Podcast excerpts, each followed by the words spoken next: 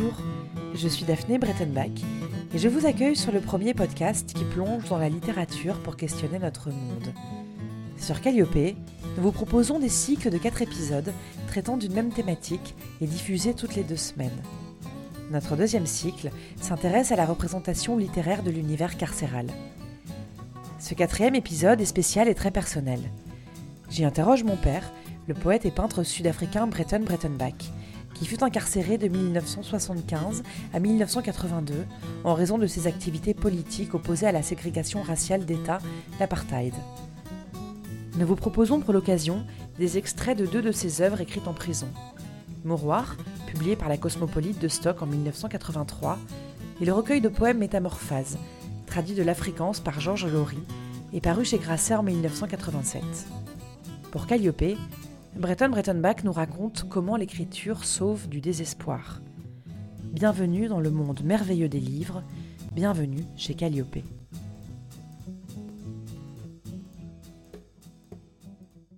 Il faut remonter assez loin, c'est euh, les années 60, euh, fin des années 60. Euh, il y a, au début des années 70, bien sûr, il y a le fait que je vivais en dehors de l'Afrique du Sud depuis pas mal de temps déjà. J'ai quitté l'Afrique du Sud à peine 20 ans, en pensant pas rester dehors tout ce temps-là. J'avais des amis déjà avant de partir qui étaient politiquement actifs. On parle maintenant bien sûr de l'époque de l'apartheid, c'est-à-dire la répression très forte euh, des gens qui sont arrêtés, des gens qui sont en prison, des gens qui sont en exil, des gens qui sont en clandestinité, un gouvernement qui devient, qui se durcit de plus en plus, un gouvernement minoritaire. Et je connaissais déjà pas mal de, gens, et surtout des écrivains qui, par leurs écrits, sont euh, révoltés contre ça à travers différentes publications. J'étais à l'université du Cap, qui était beaucoup plus libérale que l'université dans laquelle je serais allé normalement, c'est-à-dire Stellenbosch, une question de langue, hein, c'est les deux grandes universités dans la région du Western Cape. Et donc, euh, voilà, je suis parti euh, sur un bateau. Euh, je suis arrivé au Portugal. C'était aussi l'époque, plus ou moins la fin, vers la fin, l'époque coloniale au Portugal, c'est-à-dire qu'il y avait une effervescence, il y avait beaucoup de, de conscience de ça.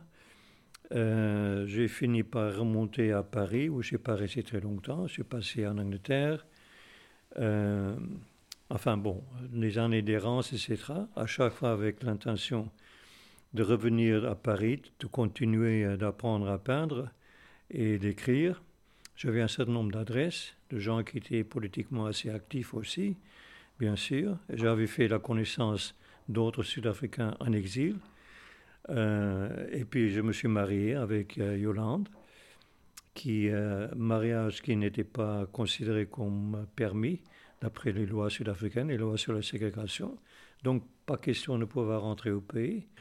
Donc il y avait toujours un vivier, plutôt intellectuel, plutôt de littérature, plutôt de peinture, de, disons, d'opposition et parfois même de, de résistance à la politique de l'apartheid à, partir d'un certain moment donné, j'avais fait la connaissance à travers euh, les amis euh, écrivains qui habitaient chez nous, dans la rue Malbranche, qui passaient, qui couchaient là quand ils étaient de passage, euh, noirs, blancs d'opposition, des gens comme André Brink par exemple, qui est devenu un opposant plus tard, beaucoup plus, beaucoup plus fort bien sûr. Et donc j'avais fait la connaissance de, du représentant de l'ANC à Alger, euh, Johnny Macatini, et par lui, j'avais rencontré un mouvement de soutien en France, un réseau de soutien qui s'appelle les Solidarités, qui était une espèce de, de lieu de, de médiation qui rendait des services à différents mouvements de libération un peu partout dans le monde, aussi bien en Amérique latine qu'en Extrême-Orient, qu'au Moyen-Orient, qu'en Afrique particulièrement ce qui était bien sûr leur force, parce qu'il y avait une véritable possibilité, on était tous sur le même longueur d'onde, on se voyait, on se rencontrait. Euh, il y avait un très grand, une très fort élan de solidarité, mais en même temps, c'était aussi une source de faiblesse, puisqu'il suffisait de, comment dire, de fliquer ou d'infiltrer cette organisation-là pour pouvoir avoir la main sur à peu près tous les, les mouvements de libération qui, qui opéraient un peu partout dans le monde. Enfin, Paris était, Paris aussi, ça descendait encore un petit peu la guerre d'Algérie, la Deuxième Guerre mondiale, la résistance, il y avait une certaine connaissance, il y avait une certaine, une certaine tradition d'aider les gens qui cherchaient à se libérer. Et voilà donc, euh, en 73, on est de nouveau reparti au pays. J'avais déjà une, mission à ce moment-là. Euh, on avait obtenu la possibilité d'entrer au pays même. On avait un visa valable pour trois mois. On a effectué un grand voyage dans les pays même.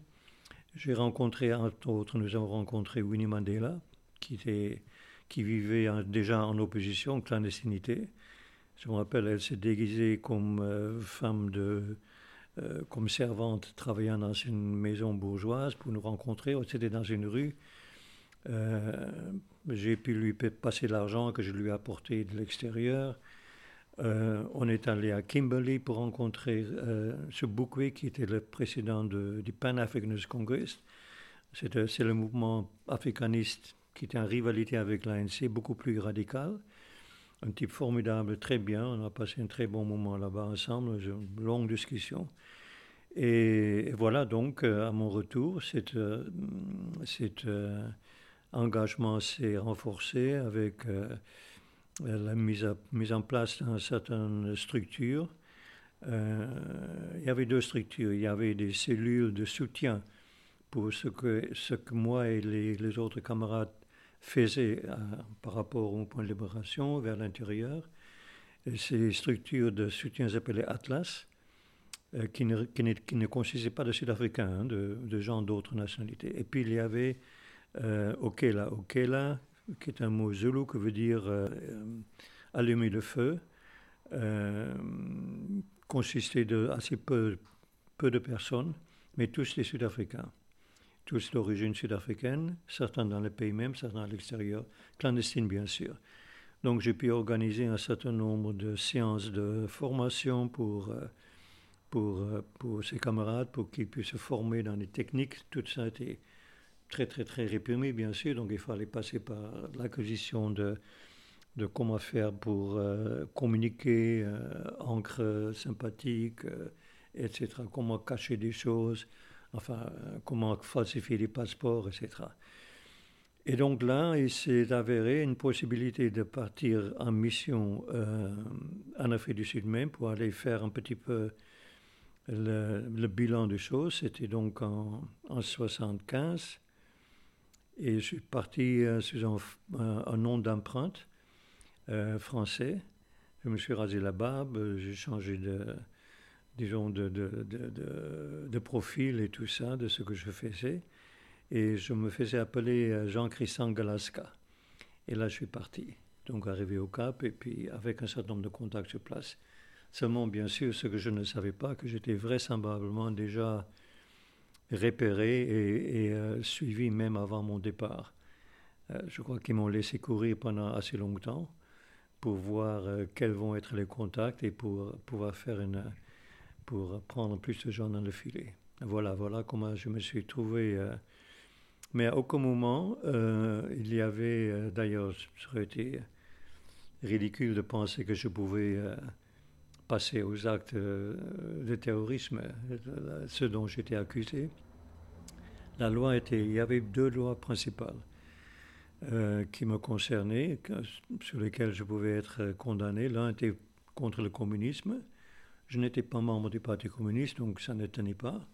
Et même mes idées étaient assez en contestation avec le stalinisme de l'époque. Déjà, à ce moment-là, ça se, ça voyait, enfin ça se repérait assez fortement. Et puis l'autre était donc la loi contre, le, terrorisme. Étant considéré comme terroriste toute personne qui, euh, par ses convictions, ses actions, ses écrits, etc., ses, euh, ses fréquentations, se mettait euh, contre le gouvernement. Donc j'étais...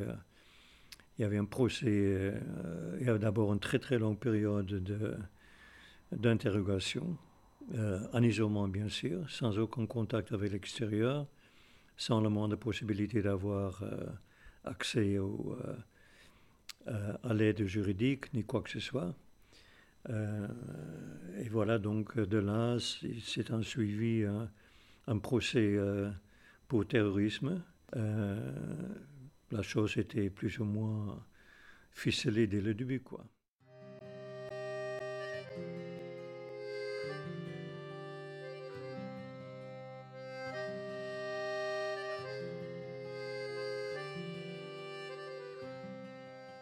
Puis bon, ben voilà, euh, j'ai été condamné. Je me suis fait avoir, bien sûr. En retour de, de plaider coupable pour un certain nombre euh, d'actions, en principe, je devais être euh, condamné. la peine minimale était 5 ans. Au-delà, ça pouvait être n'importe quoi. Et voilà que je me suis vu infliger une peine de, de 9 ans. Complètement, complètement la trahison de la part de, gens de responsables euh, de renseignement et de police et sécurité et, la prosecution. La, prosecution était, assurée par, un, par un, avocat de formation, bien sûr, le procureur, qui s'appelait Percy Utah.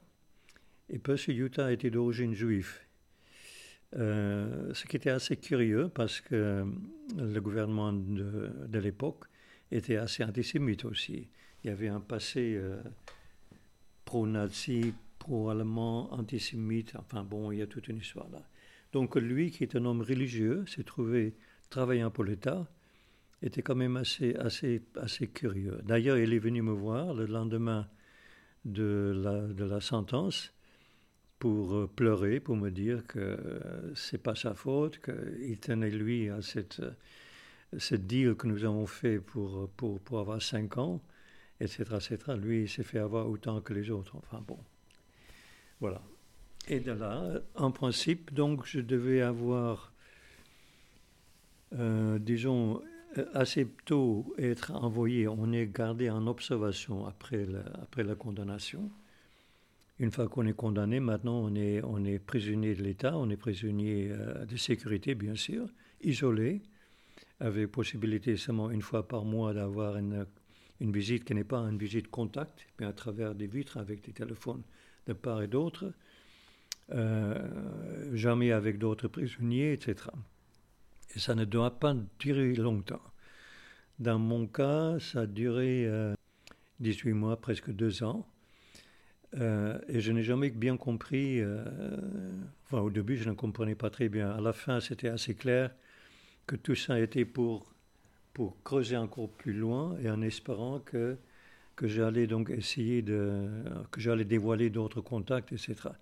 Il ne croyait pas du tout que ça, pouvait être uniquement une question d'opposition, euh, même si euh, ça impliquait euh, des activités clandestines, qui étaient imposées par l'époque, mais il ne pouvait pas accepter qu'il puisse y avoir, qu'il puisse y avoir uniquement une question d'opposition euh, éthique, euh, morale, euh, politique, etc., etc., Donc pendant cette période-là, effectivement, je me fais piéger parce qu'il y a un gardien qui, qui devient un, intermédiaire entre l'intérieur et l'extérieur, faisant sortir des lettres, faisant sortir des dessins, des choses comme ça. Et ils essaient de piéger un certain nombre d'autres personnes vers qui il envoie. Moi, je ne savais pas qu'il était en fait dirigé par la police et sécurité. Euh, et donc, euh, après, quand ils se sont rendus compte que ça ne donnait pas ce qu'ils, ce qu'ils avaient escompté, ils ont quand même, ils ont quand même, si tu veux, euh, ramassé ou construit tout un deuxième projet complètement bidon, qui était beaucoup plus grave la deuxième fois, toujours au terrorisme, mais alors cette fois-ci avec accusation de vouloir m'évader, de, vouloir aller dans le port de Durban, de faire sauter le port de Durban, d'être en contact avec des gens dont je connaissais les noms, mais je ne les ai jamais rencontrés, qui étaient les, véritables euh, responsables du mouvement de libération, etc., etc. Le deuxième procès, par contre, alors là, cette fois-ci, comme c'était vraiment très grave, et s'ils ont obtenu ce qu'ils voulu avoir, ça pouvait être soit le pendaison soit condamnation à vie. Donc c'était vraiment très, très. Les, les, les, enjeux étaient très, très graves. Et je n'étais pas en très, très bonne condition, bien sûr, non plus. Mais là, pour le coup, euh, les gens de l'extérieur, euh, grâce au comité de soutien Ils ont obtenu les services d'un très très bon avocat, deux avocats d'ailleurs, qui avaient l'habitude de, de défense ce genre de procès, dont l'un vit toujours, je l'ai retrouvé, on, se voit assez souvent maintenant. Et donc lui, il était absolument brillant, brillant complètement. Et euh, il a pu détruire les actes d'accusation, à juste titre d'ailleurs. Il a réduit à son, plus petit expression, c'est-à-dire des lettres euh, sorties illégalement, qui n'étaient pas politiques d'ailleurs, etc., etc. Enfin bon, c'est une période très très compliquée, très, très douloureuse, très difficile, parce qu'il y avait euh, J'étais, euh, pendant ces deux ans, j'étais euh, retenu dans ce qu'on appelle security maximum, c'est-à-dire la prison où on exécute les gens, des prisonniers de droit commun, donc dont j'avais par, par la conversation, par, par les voix, parce qu'on pouvait se parler, disons, dans le couloir d'une cellule à l'autre sans se voir. J'ai fini par, par savoir de qui il s'agissait. Il y avait aussi ça, c'est un peu plus tard, mais il y avait aussi euh, Safendas, qui lui avait donc assassiné euh, un ancien Premier ministre au Parlement, qui était d'origine grecque, et qui se faisait passer pour fou. Euh, lui, il était dans la même prison. Tous les, tous les week-ends, il chantait toujours les mêmes chansons. Donc, c'est tout un monde qui s'était créé là.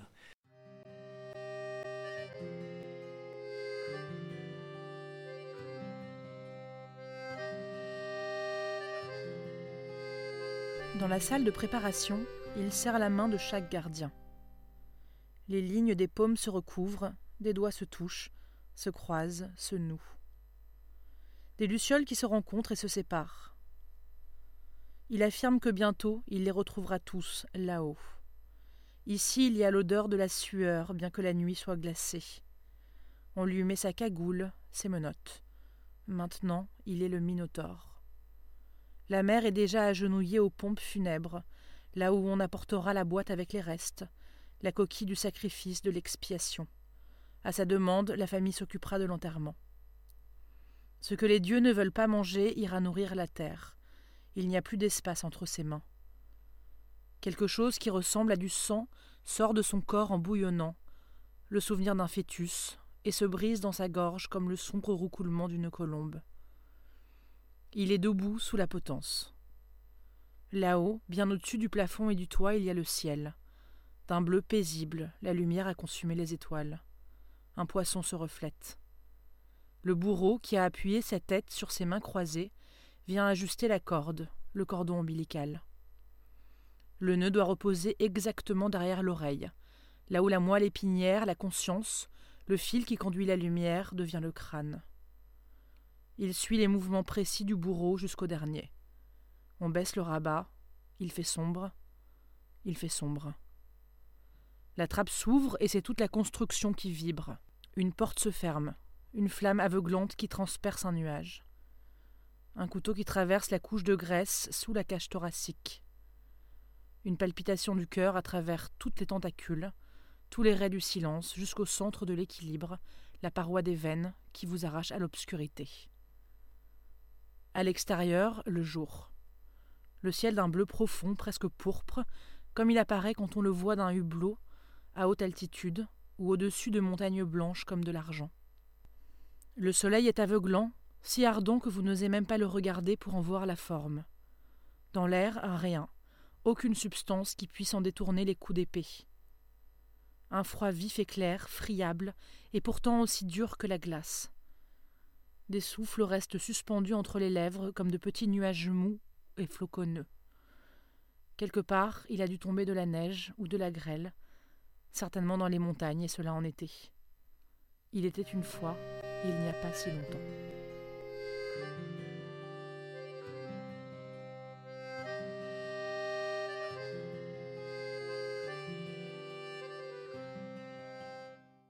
Après ce deuxième procès, quand on a pu mettre à lumière donc justement les conditions de, détention euh, inhumaines, euh, bon, pas de livres, etc., etc., pas possibilité de faire des études, ni rien, euh, pas de contact, pas de visite avec le monde extérieur, etc., etc. comme c'était devenu un véritable scandale national et international à ce moment-là, ils ont été bien obligés de me, de, me, de me mettre dans une autre prison, finalement, là où j'aurais été après la conviction du premier, de la première fois. Et donc, j'étais envoyé au Cap. Et là, j'ai terminé euh, dans des conditions beaucoup plus, beaucoup plus euh, acceptables. Bien sûr, c'était euh, dans le contexte de l'Afrique du Sud, ça m'a donné la possibilité je n'avais plus besoin de, faire la preuve de quoi que ce soit. Vis-à-vis des Sud-Africains, bon, d'abord, euh, nous sommes partis tout de suite. Dès ma libération, dès que j'ai été libéré, j'ai demandé ce qui posait problème d'ailleurs, parce qu'il ne fallait absolument pas du tout. Je ne voulais pas rester dans le pays. Les autorités auraient voulu, un peu pour euh, public relations, pour prétendre qu'il euh, n'y avait plus rien à craindre, que je reste au pays. Je n'ai pas voulu, donc, et avec l'aide de la France, à ce moment-là. Euh, j'ai pu partir parce que comme j'avais la, permission légale de vivre en France déjà avant de partir, mais je n'étais pas citoyen français. Donc je suis parti immédiatement, presque immédiatement, et très bien, très bien reçu, même avec un peu de méfiance, bien sûr. À l'époque, c'était les socialistes au pouvoir. Euh, donc, euh, on parle maintenant de 82. Euh, donc assez bien, bien reçu par des gens très sympathiques. Daniel Mitterrand, Jacques Lang, François Mitterrand aussi, mais un peu plus tard, même s'ils ne soutenaient pas la cause, le mouvement de libération, mais il y avait quand même une certaine sensibilité, et comme ils étaient des gens progressistes, de gauche, qui se disaient de gauche, etc. Il y avait bien sûr le vol sud-africain qui posait beaucoup de problèmes, parce que j'avais écrit pendant que j'étais en prison, je suis sorti avec, avec plusieurs recueils de poèmes que je commençais à publier les, uns après les autres. Et je commençais aussi à être traduit. D'abord, euh, il fallait euh, décrire la période de prison, parce que heureusement, on m'a fait remarquer que je, ne m'arrêtais pas de parler, de raconter des histoires, je ne pouvais pas m'en débarrasser. Alors il m'a dit, écoute, il faut absolument que tu, l'écrives une fois pour tout, comme ça tu seras, serais quitte de ça. On est parti en Italie, à Palerme. Euh, on a pu euh, vivre dans l'appartement d'un copain. Et là, pendant le temps qu'il fallait, je crois que ça a pris, euh, je me rappelle très bien, enfin six semaines ou quelque chose comme ça. Je ne pouvais pas l'écrire, mais je parlais comme je le fais là maintenant, dans ce microphone tous les nuits. Euh, je racontais aussi bien que je pouvais me le rappeler avec tous les incidents, toutes les considérations, les pensées, etc. Et le lendemain, Yolande retapait ça. Elle écoutait, elle retapait, elle me laissait ça sur la table. Je pouvais donc le corriger. Et ce livre-là, qui s'appelle donc euh, Les confessions véridiques d'un terroriste albinos, a, a, fait son chemin, a été traduit dans beaucoup de langues, beaucoup de pays. Et donc j'étais invité dans plusieurs euh, conférences euh, euh, pour parler en public. et ça devenait un véritable boulet parce que il me semble que l'expérience de prison, bon, il y a tout, un tas de, de facets, bien sûr, qui sont intéressants. Il y a le facet politique proprement dit, euh, on n'était pas très loin, bien sûr, de la, du changement de régime en Afrique du Sud. D'ailleurs, j'ai gardé le contact avec euh, un certain nombre de gens, quelqu'un comme Francel Slabot, qui était le, chef de file de l'opposition au Parlement.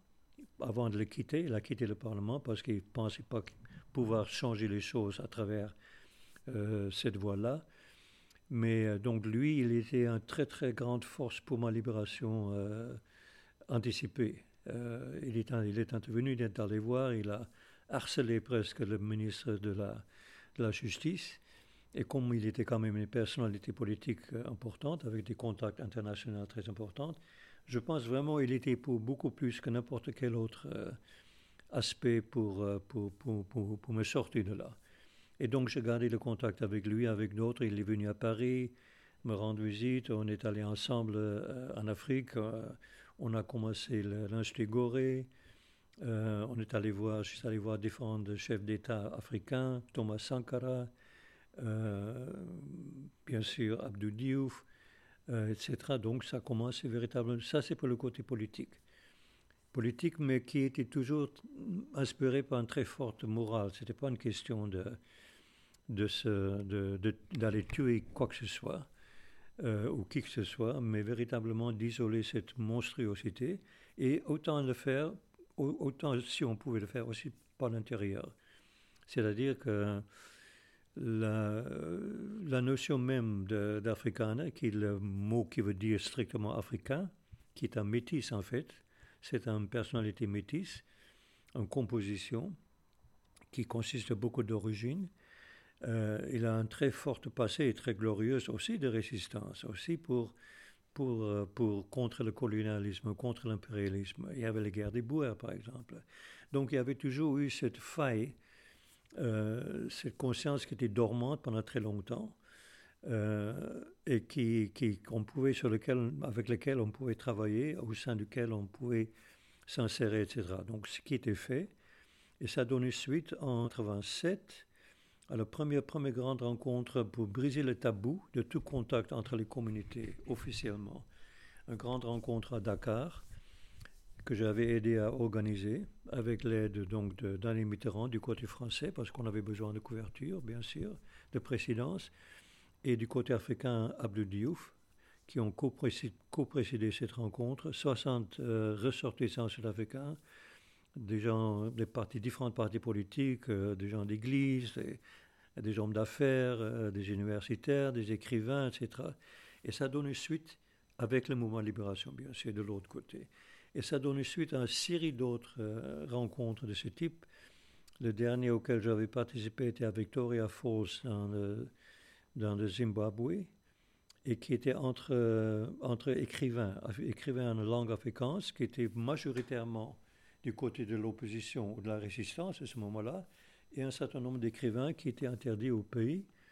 Euh, moi-même, je ne pouvais pas rentrer au pays, bien sûr, euh, etc., etc. Donc, il y avait le côté politique, mais il y avait aussi pour moi, prison était aussi une, une période de, Bon, on pouvait le considérer comme une interruption, bien sûr, comme un changement, de, comme une forme d'isolement qui te permet à te poser beaucoup de questions, à revenir sur beaucoup de tes convictions, peut-être approfondir, euh, euh, questionner euh, ce que tu croyais avant. C'est vrai que ça donnait un certain, un certain approfondissement d'une certaine réflexion existentielle. J'avais déjà fait l'expérience auparavant de pratiques euh, bouddhiques, euh, bouddhistes zen avec euh, des Shimaru ici à Paris. Donc je l'ai continué en prison, je l'ai approfondi, etc. Et puis il y avait l'écriture, bien sûr. Je ne pouvais pas peindre. autant, autant bien que mal, quand j'avais des possibilités de dessiner ou de, de faire sortir quelque chose comme ça, je le faisais. Certains sont, ont d'autres ont été interceptés ou ont été détruits. Euh, parce qu'on avait vraiment besoin, c'est-à-dire la nécessité de transformer ce qu'on vit en forme de créativité était très forte, euh, absolument fort. Je crois que si, c'était, si je ne pouvais pas faire ça, euh, je serais devenu complètement fou. Heureusement, avec le deuxième procès et avec toute cette publicité autour, parce que j'avais déjà publié auparavant, il y avait un certain nombre de mes livres en circulation, enseignés dans le, pays même, même pas mal. Je passais pour être parmi les, parmi les disons, chefs de file des, des, jeunes écrivains. Et donc, on avait obtenu la possibilité, le droit, pour que je puisse continuer à écrire, avec des conditions. Pour écrire, il fallait le rendre chaque soir, il fallait que ce soit épluché par, euh, par le responsable euh, carcéral, par euh, le responsable pour la, pour la sécurité au, niveau de la prison, par la, police de sécurité, éventuellement promu par le ministre euh, en question, responsable. Je ne crois pas qu'ils ont compris grand-chose de ce qu'ils ont vu, parce que l'écriture, même si c'est dans une langue qui est la langue maternelle, même si c'est pas trop compliqué, on peut aussi euh, parler de choses qui les échappent entièrement. Ce n'était pas la volonté, hein, camoufler, Mais ce que je faisais n'était pas. Je crois que c'était beaucoup plus subversif qu'il ne le savait. Mais pas subversif politiquement, subversif peut-être d'une autre manière.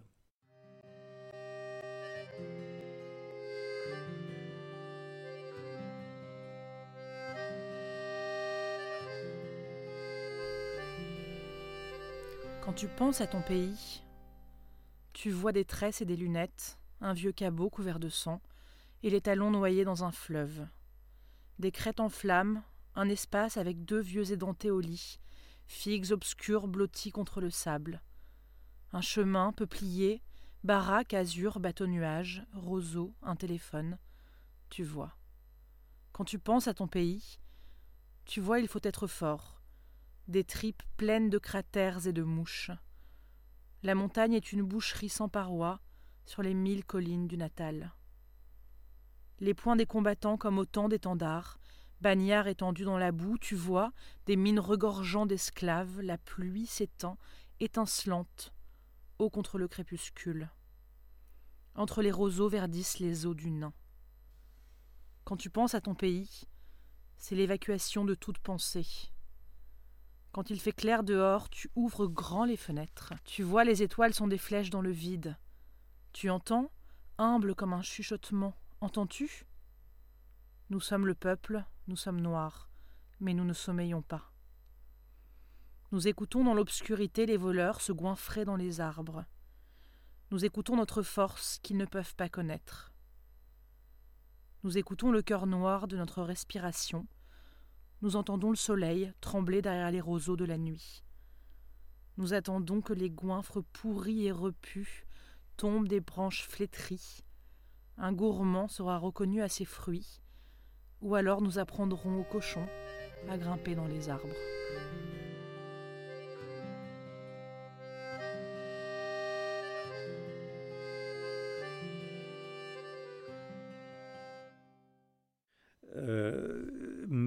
on est comme toujours dans n'importe quelle euh, écriture, quand on voit au fond des choses, on est très fortement conditionné par les circonstances, par l'environnement dans lequel on se trouve.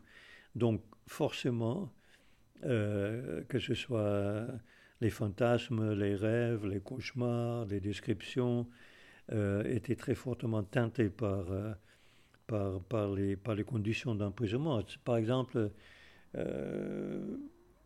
j'aurais pu, euh, euh, si tu connais par exemple les écrits de Kafka, ça aurait pu donner suite à ce genre d'écriture. C'est-à-dire il y a une forme d'enfermement, une forme de, questionnement euh, très dur, une espèce d'existentialisme, de, peut-être même un certain nihilisme qui se fait jour et qui, bon, dans mon cas, a toujours été traduit dans les dans des images relativement fortes. Mais c'est aussi, bien sûr, une forme d'évasion, c'est-à-dire se, projeter euh, dans les souvenirs ou se projeter dans l'alternative. J'ai toujours pensé que euh, je pouvais presque immédiatement reconnaître, repérer un autre prisonnier. Sa façon de se comporter, de, marcher, de, réagir, euh, absolument, absolument. Et puis, bien sûr, euh, tout de suite, euh, on faisait partie d'une d'une histoire, disons, d'un filon dans l'histoire qui existe dans beaucoup de pays depuis toujours. Euh, qu'on peut remonter, ça peut aller de Cervantes jusqu'aux grands poètes incarcérés chinois de l'époque. Euh, ailleurs en Afrique, ou en Afrique ou en Amérique latine, euh, ou en Amérique du Nord. Euh, bien sûr, bien sûr, des gens comme Elridge Cleaver ou, ou d'autres écrivains, on savait de prison. On savait tout de suite de quoi il parlait, même si les conditions de, détention ou d'incarcération étaient très différentes dans, différents pays. Même si c'est très pénible, parce qu'on n'aime pas peut-être être euh, rappelé dans les détails, mais euh, s'agissant par exemple d'un écrivain comme Jean Genet, euh, je pense que je pense que je pouvais comprendre, disons, trouver une, résonance, une façon d'y adhérer qui n'était peut-être pas à la portée d'autres gens qui ne sont pas passés par la même expérience. C'est inévitable. Il inclut les longueurs, il inclut le côté un peu plus abstrait des, fantasmes ou des choses comme ça. Euh, ça aurait pu être autre chose de semblable, c'est-à-dire par exemple on aurait pu s'isoler dans un monastère pendant une période semblable, ça aurait peut-être pu avoir le même, le même effet. Mais je crois qu'on est poussé au plus près des véritables natures de, de rapports entre êtres humains, le rapport de force entre êtres humains, ce dont l'être humain est capable de faire aux autres, mais c'est aussi les formes de résistance, les formes de solidarité, des formes de, euh, gentillesse. Euh, les sentiments euh, deviennent tout à fait autres. Quand tu entends quelqu'un chanter pour la dernière nuit avant d'être exécuté, et quand il, tu l'entends prier, et quand il te dit au revoir, et tu ne le connais pas parce que tu ne l'as jamais vu, et même si c'est un assassin, par exemple, ça devient autre chose. Euh, le sens même de, la vie, euh, de la connaissance, euh, la conscience devient tout à fait autre, bien sûr.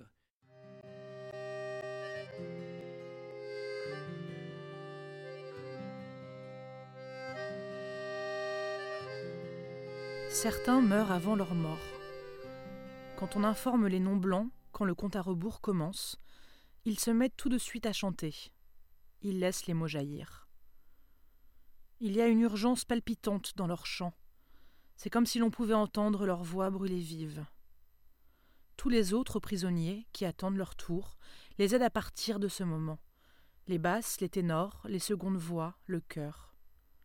Chaque envol de la voix d'un voyageur en puissance est soutenu, appuyé par celle des autres. Comme si soudain on avait planté un bâton dans une fourmilière. Le son des voix est comme celui du bétail aux abattoirs. Le meuglement des bestiaux sentant le sang et sachant que désormais rien ne pourra plus les sauver. Peut-être que les Juifs, eux aussi, s'ils avaient été un peuple qui chante, auraient chanté ainsi dans les chambres quand on ouvrait le gaz. Peut-être le faisaient-ils Cette production de bruit, avec la bouche dure jour et nuit, efface la nuit et le jour, jusqu'à ce que ceux qui doivent partir se lèvent le matin, à cette heure, le meilleur départ se fait tôt le matin. Pour ce dernier parcours, ceux qui s'en vont chanteront seuls. Cela continue pendant des jours et des jours, et aux premières heures du matin, c'est un marmonnement sourd, le murmure de la mer qui ne dort jamais et qui ne fait que changer de côté. Ainsi, pendant la dernière semaine, ce qui est peur, angoisse, douleur et vie sort petit à petit par la bouche. Une drogue, et au dernier petit matin, ils marchent dans le couloir, comme dans un miroir en rythme mais en transe, pas des hommes seuls, mais une chanson en mouvement. Ils ne sont pas là. Il ne reste que leur souffle chaud et humide qui sort sans discontinuer de leurs lèvres. On peut aussi prétendre le contraire, que pendant cette dernière semaine, cette vie délicieuse et fugitive est rendue plus pure et plus sensible par le chant, jusqu'à devenir un cri déchirant de savoir limpide.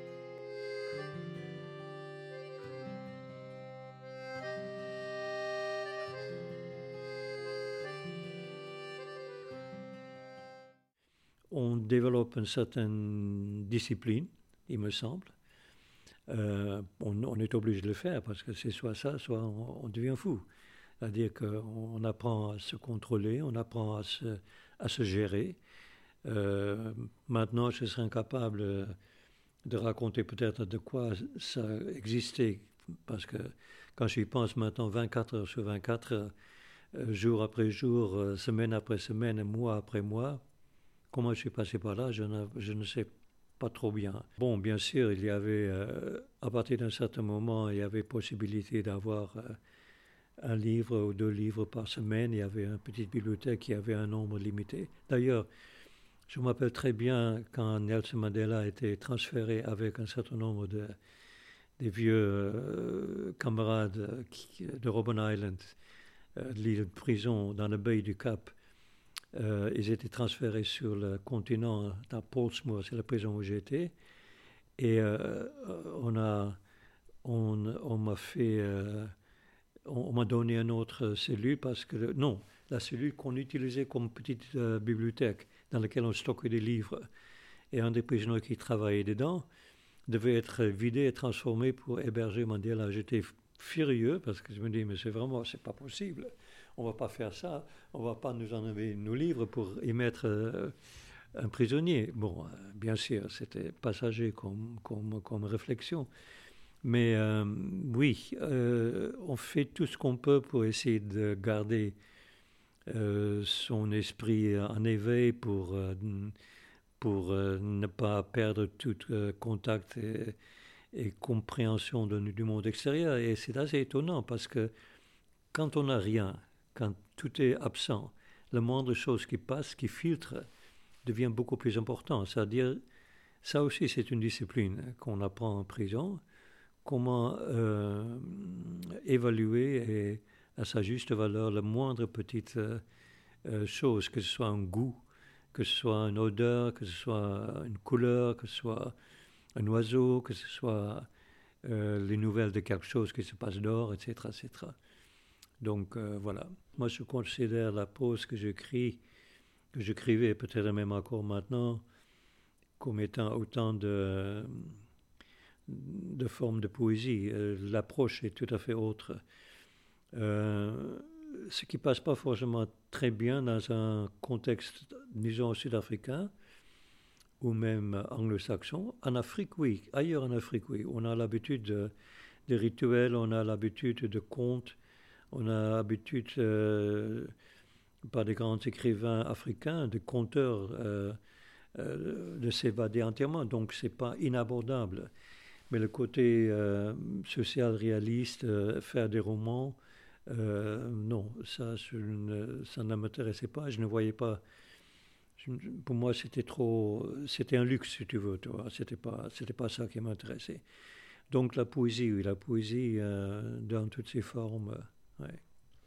C'est pas tout le monde qui, par exemple, peut se contenter, contenter d'un livre, des grands livres de, disons, euh, de maîtres tibétains ou, ou, ou, bouddhistes ou de grands poètes, Dogen ou d'autres, mais je, je, je, conseillerais ça parce que c'est des véritables compagnons qui peut, dans lesquels tu peux trouver beaucoup de choses, même de tout point de vue d'ailleurs, que ce soit la sagesse, que ce soit la forme, que ce soit l'éthique, que ce soit la manière de te comporter, que ce soit d'ailleurs le monde physique autour de toi, l'appréciation, etc.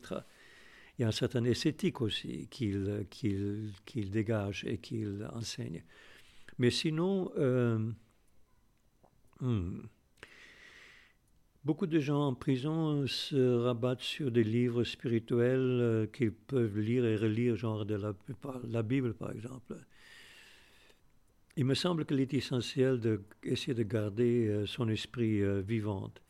Donc il faut un livre non pas pour être conforté ce que tu connais déjà ou pour, pour approuver tes convictions, mais peut-être justement qui te pose des questions. Donc moi je dirais aller chercher dans les systèmes de pensée peut-être en dehors de ce que, tu connais. Euh, de préférence, je dirais, la religion est toujours en confort, mais c'est aussi un leurre, hein. c'est aussi une façon d'évader. Donc, euh, euh, plutôt, je dirais un livre sceptique. Et puis, bon, il y a des très très grands livres qui n'ont apparemment rien à voir d'une manière directe avec la réalité que tu vis, mais qui peut t'apporter beaucoup, genre euh, L'adieu à la Catalogne, euh, qui était écrit par, euh, par Orwell à l'époque, et qui parle beaucoup, beaucoup donc de assez curieusement, euh, qui fait entrer toute la campagne, toutes les montagnes, toute la, vie, combien c'est précieux, les relations, l'amour et tout ça, même si c'est sur un plan de guerre, arrière-plan de guerre, et de cruauté, et de, solidarité, de fraternité, mais aussi de trahison, etc. Ou alors un livre, tu, chercheras bien sûr quelque chose qui peut durer, genre euh, Don Quixote, parce que là tu peux te perdre, ça, ça te donne tout D'ailleurs, grande partie était écrite en prison par Cervantes. Mais donc Quijote est un très très bon livre pour ça. Des très très grandes sagas qui apparemment n'en finissent pas et qui, qui parlent de, beaucoup de choses et beaucoup de styles. Je pense qu'on on se sent proche de presque toutes les conditions carcérales parce que, bon, je ne juge pas, hein, je ne fais pas de jugement sur la l'adaptabilité ou la culpabilité ou les raisons pour lesquelles beaucoup de gens se trouvent en prison. Parce qu'il y a des gens qui sont en prison tout simplement parce qu'ils sont un très grand danger pour la société. Il y a des, meurtriers. Moi, j'ai rencontré en prison des gens qui ont des, meurtriers en série. Euh, il y a aussi en prison, c'est pas un, lieu de d'ange, hein, il y a des gangs euh, qui s'entretuent. Euh, et d'ailleurs, si tu n'es pas du bon côté, si tu ne fais pas ce qu'on te dit, tu peux faire partie de ce. Moi, quelque part, mon isolement m'a protégé contre beaucoup de choses, mais j'en étais au courant. La prison est parmi les, les institutions les plus primitives qui soient le plus barbare qu'il soit, euh, c'est l'aveu de l'impuissance de la société. Donc, euh, quelque part, ceux qui se trouvent derrière les barreaux, euh, emprisonnés, il y en a qui ne peuvent pas vivre en dehors de, de prison. J'en ai rencontré aussi. Mais quand même, je crois que n'importe quelle forme d'emprisonnement est, un, une punition terrible.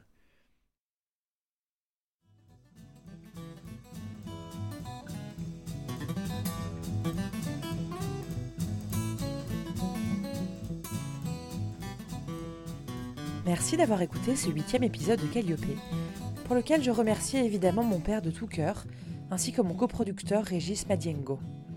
Dans deux semaines, nous entamerons un nouveau cycle et questionnerons des textes classiques et contemporains qui aident à mettre en perspective le combat et les revendications des Gilets jaunes. Vous aimez l'émission? Dites-le nous avec des étoiles, 5 dans l'idéal, sur vos applications de podcast. Rendez-vous aussi sur Instagram, sur Facebook et n'hésitez pas à vous abonner à notre newsletter. À dans deux semaines.